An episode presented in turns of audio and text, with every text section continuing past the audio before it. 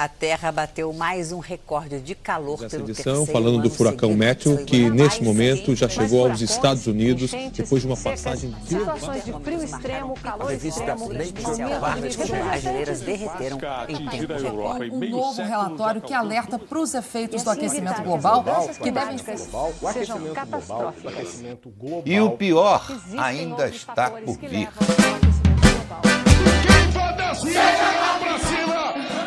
사랑 Pelo sexto trimestre seguido, nas indústrias da minha família. Por minha família. Pela minha família, pelo meu família, pela minha família. Nacional de Furacão alerta agora que nas próximas 36 horas ainda há Pela minha família, pela minha família. Uma calamidade, um tapa na cara da sociedade. ritmo de degelo. Os países reunidos em A primeira votação condena Dilma Rousseff do por crime de responsabilidade. O mais célebre deles, o gás carbônico. A luta pela democracia, Uma grande repito, não tem de data que é sim a ação humana que está provocando o aquecimento. É ficar todo mundo abraça, se veste de verde e amarelo. E na hora da porra da eleição, os caras não prestam atenção. Nesse momento, o olho Esses do furacão acabou de passar Daytona vezes Beach. a cara do Mas como chegamos a este ponto? Avançamos por um mar de icebergs. E ao mesmo tempo, nós não vamos parar por aí. 61 senadores votam sim ao impeachment. Proposta de orçamento enviada ao Congresso não prevê Quando o aumento olho do furacão chegou ao país e os 2017. ventos chegaram a 240 quilômetros O por hora. prefeito de São Paulo cumpriu a promessa e se vestiu de gari para dar início ao programa Michel Temer faz o juramento para tomar posse como presidente Já estão encomendados. furacões, Enchentes, secas, Bem que pediu- situações de bem que frio pediu uma pastilha. Calor extremo, aumento do Até subir o fiord, um canal profundo que avança para dentro da ilha. do Brasil. Não A verdade é o Boa tarde, primeiramente, Nas professor Temer. o pinguim começa a experimentar a solidão de quem já não reconhece o mundo em que vive.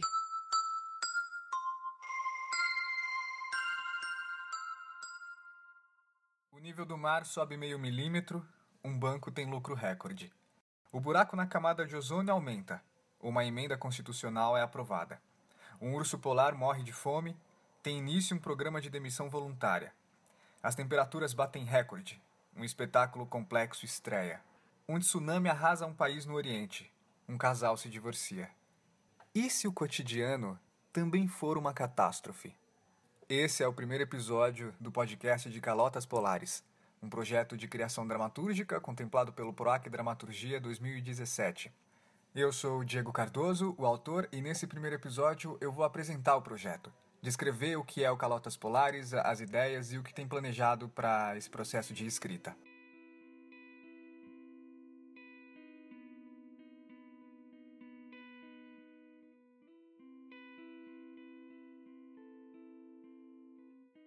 Imagina que talvez agora, nesse exato momento em que você está ouvindo isso, um pedaço de geleira está se desprendendo, caindo no mar e fazendo aumentar o nível do oceano uma fração de milímetro.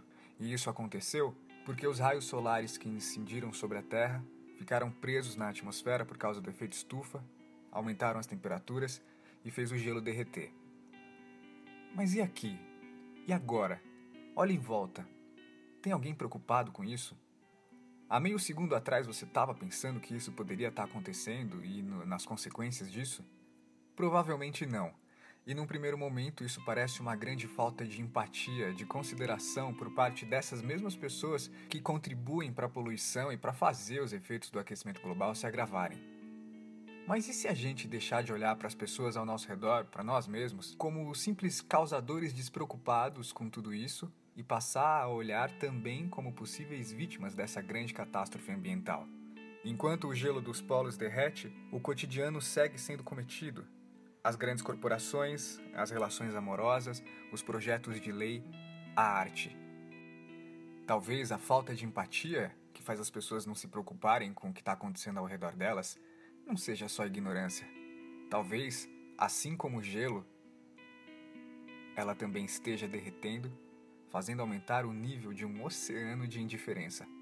E agora, talvez exatamente agora, mais um pedaço da geleira tenha se desprendido e o nível do oceano tenha aumentado mais meia fração de milímetro, quase imperceptível.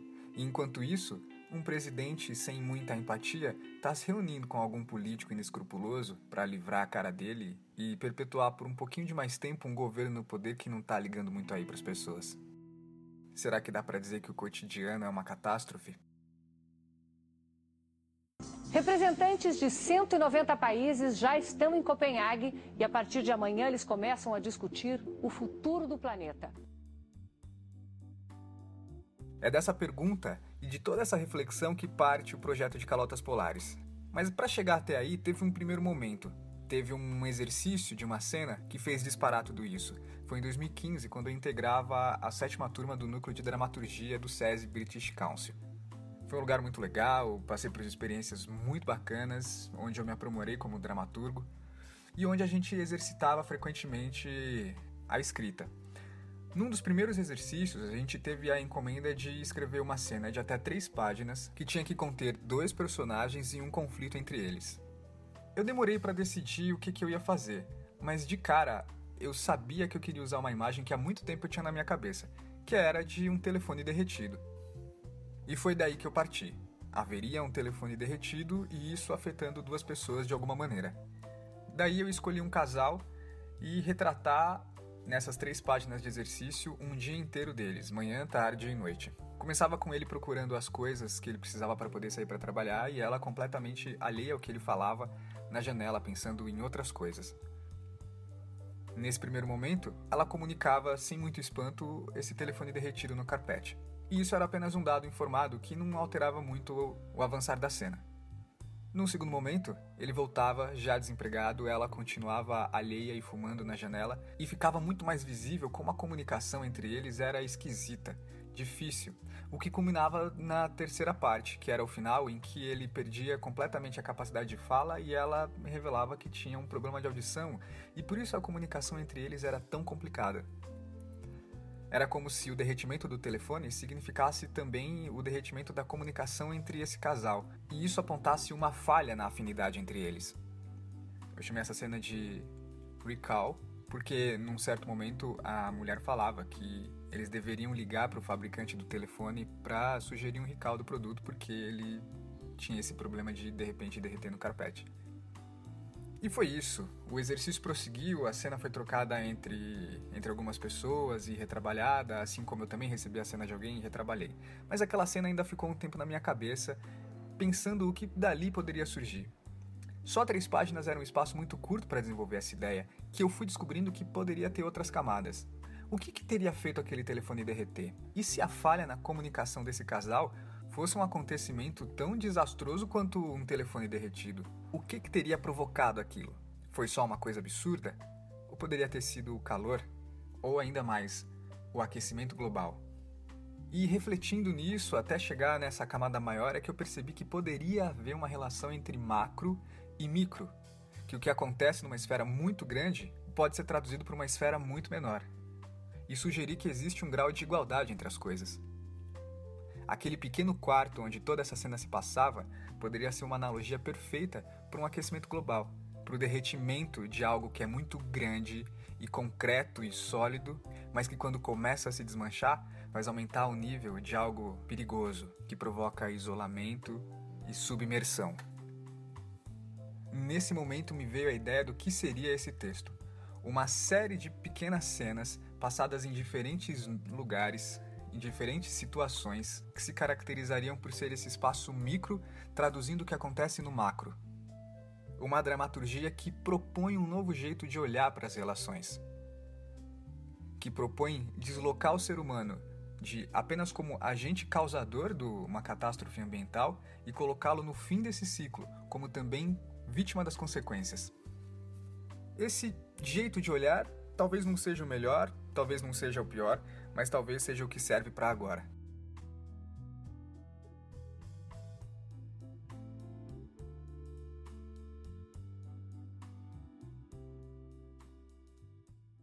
Isso é o fim do mundo! E mexe na, da, da, do, do, do, do trabalho.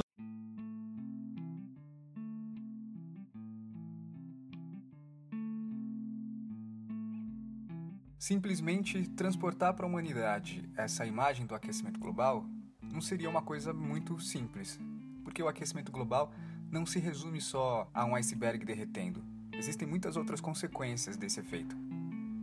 Por isso, a escolha de chamar essa dramaturgia de calotas polares faz o recorte que interessa para o texto. O sol que faz as calotas polares derreterem tem o mesmo efeito sobre os sentimentos, as relações e as coisas. A humanidade está em processo de derretimento. E esse processo foi resumido da mesma maneira que acontece com as calotas. Alguma coisa derrete, o nível de alguma outra coisa sobe e as consequências disso é que são o perigo. Para retratar a extensão dessa catástrofe, a extensão desse derretimento humano, seria preciso uma variedade de cenas que mostrasse isso. Por isso a dramaturgia foi dividida em núcleos. A princípio, quatro, cada um deles vai tratar do derretimento de alguma coisa essencial para o cotidiano. Cada um desses núcleos são linhas narrativas diferentes, passadas em lugares e tempos distintos, com personagens diferentes, com um derretimento diferente. As cenas dessas linhas narrativas se intercalam durante o texto. Em nenhum momento elas se cruzam, mas compartilham desse mesmo universo, desse mundo em degradação, desse mundo que está de fato sofrendo os efeitos do aquecimento global a um nível humano. Mas apesar de não haver um cruzamento de fato entre as linhas narrativas, vai sim haver a sugestão de que o personagem de um núcleo é muito próximo de outro núcleo. Isso ainda tá, tá rolando. Conforme as cenas vão acontecendo, os acontecimentos de um núcleo refletem no outro e assim vai.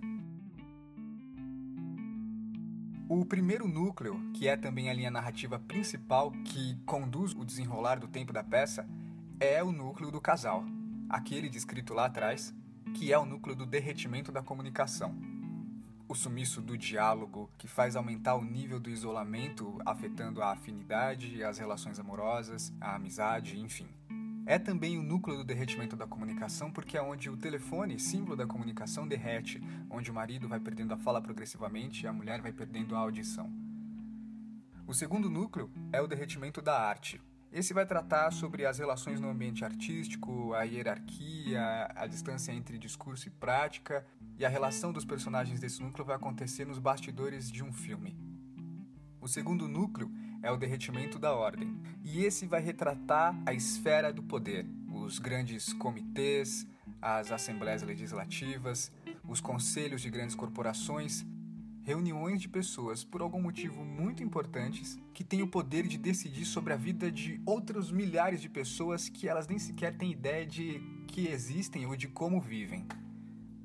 O quarto e último núcleo é o derretimento do afeto. Esse é sobre os laços familiares e a relação de irmandade supostamente óbvia que causa alguns distúrbios quando não é cumprida da maneira esperada. Eu ainda não vou falar muito sobre esse núcleo porque ele tem uma surpresa que eu gosto e que eu ainda não sei se é revelada desde o início ou fica só pro final. Aliás, sobre todos os núcleos eu não vou descrever mais do que eu estou descrevendo aqui. Como esse episódio é só para apresentar, a descrição vai ficar por isso mesmo. Futuramente, conforme cada núcleo for sendo desenvolvido, conforme a escrita for avançando, eu pretendo fazer um episódio para cada núcleo, descrevendo exatamente como é, quais as referências para cada um, onde eles se apoiam e qual a particularidade porque cada núcleo vai ser desenvolvido de uma maneira diferente. Propositalmente, um núcleo vai estar muito mais próximo de um modelo mais dramático, convencional, outro núcleo muito mais próximo de, um, de uma paródia melodramática, outro núcleo vai respeitar menos as convenções do que o outro, e assim vai. Mas uma coisa que já dá para dizer sobre eles é que o aquecimento global em si, as calotas polares, não é mencionado diretamente. Essa não é uma dramaturgia que pretende levantar uma bandeira ambiental. Uma coisa que eu quis muito exercitar nesse projeto também é de como é possível produzir sentido apenas pela organização de imagens.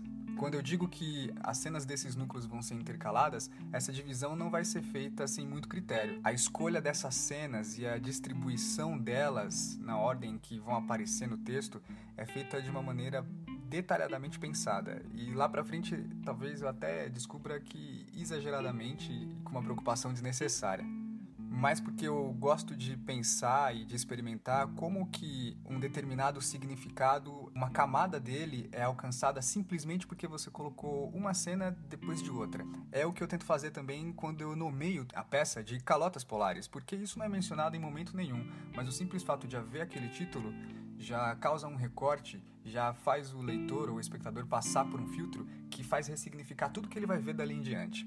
Enfim, sobre os núcleos é isso, e agora a gente vai para a terceira e última parte desse episódio.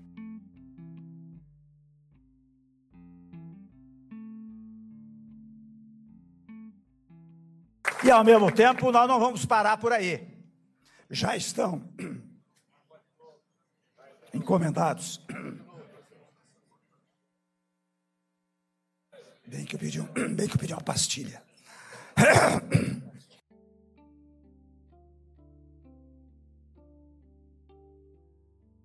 Além de, da pesquisa que naturalmente antecede um, esse projeto de criação dramatúrgica, pela primeira vez eu procurei criar uma metodologia para desenvolver o texto, para preparar, para ajudar a colher referências e para ampliar o material para cenas. É um método que se baseia no que eu chamei de uma observação dramático-científica dos efeitos do aquecimento global sobre as pessoas, os sentimentos e as coisas. É um procedimento chamado de degelo. Funciona assim.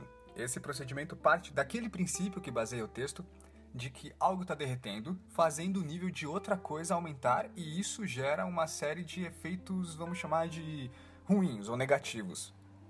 A execução desse procedimento se constitui na escolha de notícias ou fatos reais do cotidiano que aconteceram recentemente e que se destacam de alguma maneira por esses efeitos negativos ou ruins de alguma maneira. Esses eventos, então, eles são lidos ou analisados com esse olhar que a dramaturgia propõe, de investigar o que neles seriam as calotas polares da humanidade. Ou seja, procura entender qual aspecto muito essencial para as relações humanas, para o convívio no cotidiano, está desaparecendo, fazendo o nível desse mar de indiferença aumentar e provocando esse efeito ruim que chamou a atenção nessa notícia ou nesse fato. Tendo estabelecido o que são as calotas polares ali naquele caso, é que se parte para o segundo passo dessa metodologia, o experimento chamado efeito estufa. Esse procedimento, o efeito estufa, é a parte prática dessa metodologia, uma parte voltada para exercitar a escrita dessa dramaturgia que pode favorecer na construção das cenas ou até na criação de novas. Esse procedimento é dividido em três partes. A primeira é a escolha de um ponto de vista sobre aquele caso ou aquela notícia. Um ponto de vista de alguém que de alguma maneira participa daquilo. A segunda parte é escolher uma situação para desenvolver uma dramaturgia. De preferência, não a mesma da notícia, mas uma situação que envolva aquela pessoa daquele ponto de vista e que pode se passar antes da, do evento, depois, durante ou de alguma maneira, ou ser até equivalente a ele. E a terceira parte desse procedimento é aplicar no desenvolvimento dessas cenas de uma maneira exagerada aqueles indícios obtidos daquilo que está derretendo e daquilo que está aumentando.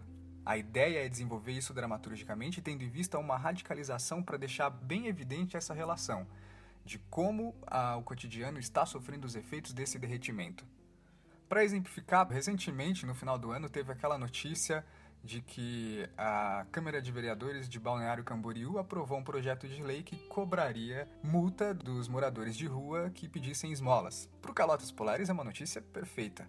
Eu poderia dizer que o que está derretendo ali é a empatia, um senso de realidade, talvez a própria política, fazendo aumentar o nível de indiferença e provocar uma completa inversão do que é ser um ser humano. Na segunda parte, para o efeito estufa, a ideia seria desenvolver uma cena equivalente. E aí o personagem dessa cena poderia ser o próprio morador de rua que vai pedir uma esmola e com isso recebe uma multa, o sujeito que está no carro e é abordado por esse morador, ou a própria reunião que decidiu aprovar essa lei. Em qualquer um dos pontos de vista, seria aplicado essa relação de derretimento e aumento do nível da indiferença. Seja lá quais fossem os personagens interagindo, eles retratariam essas calotas polares escolhidas.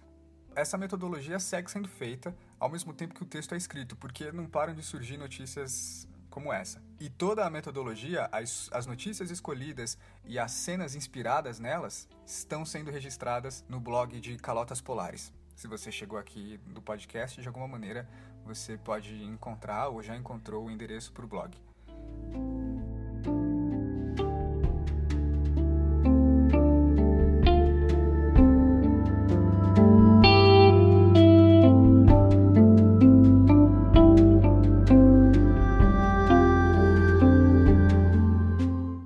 Senhor presidente, só para corrigir aqui uma situação, eu quero mandar um abraço. Eu não mencionei deputado. meu filho, Paulo Henrique.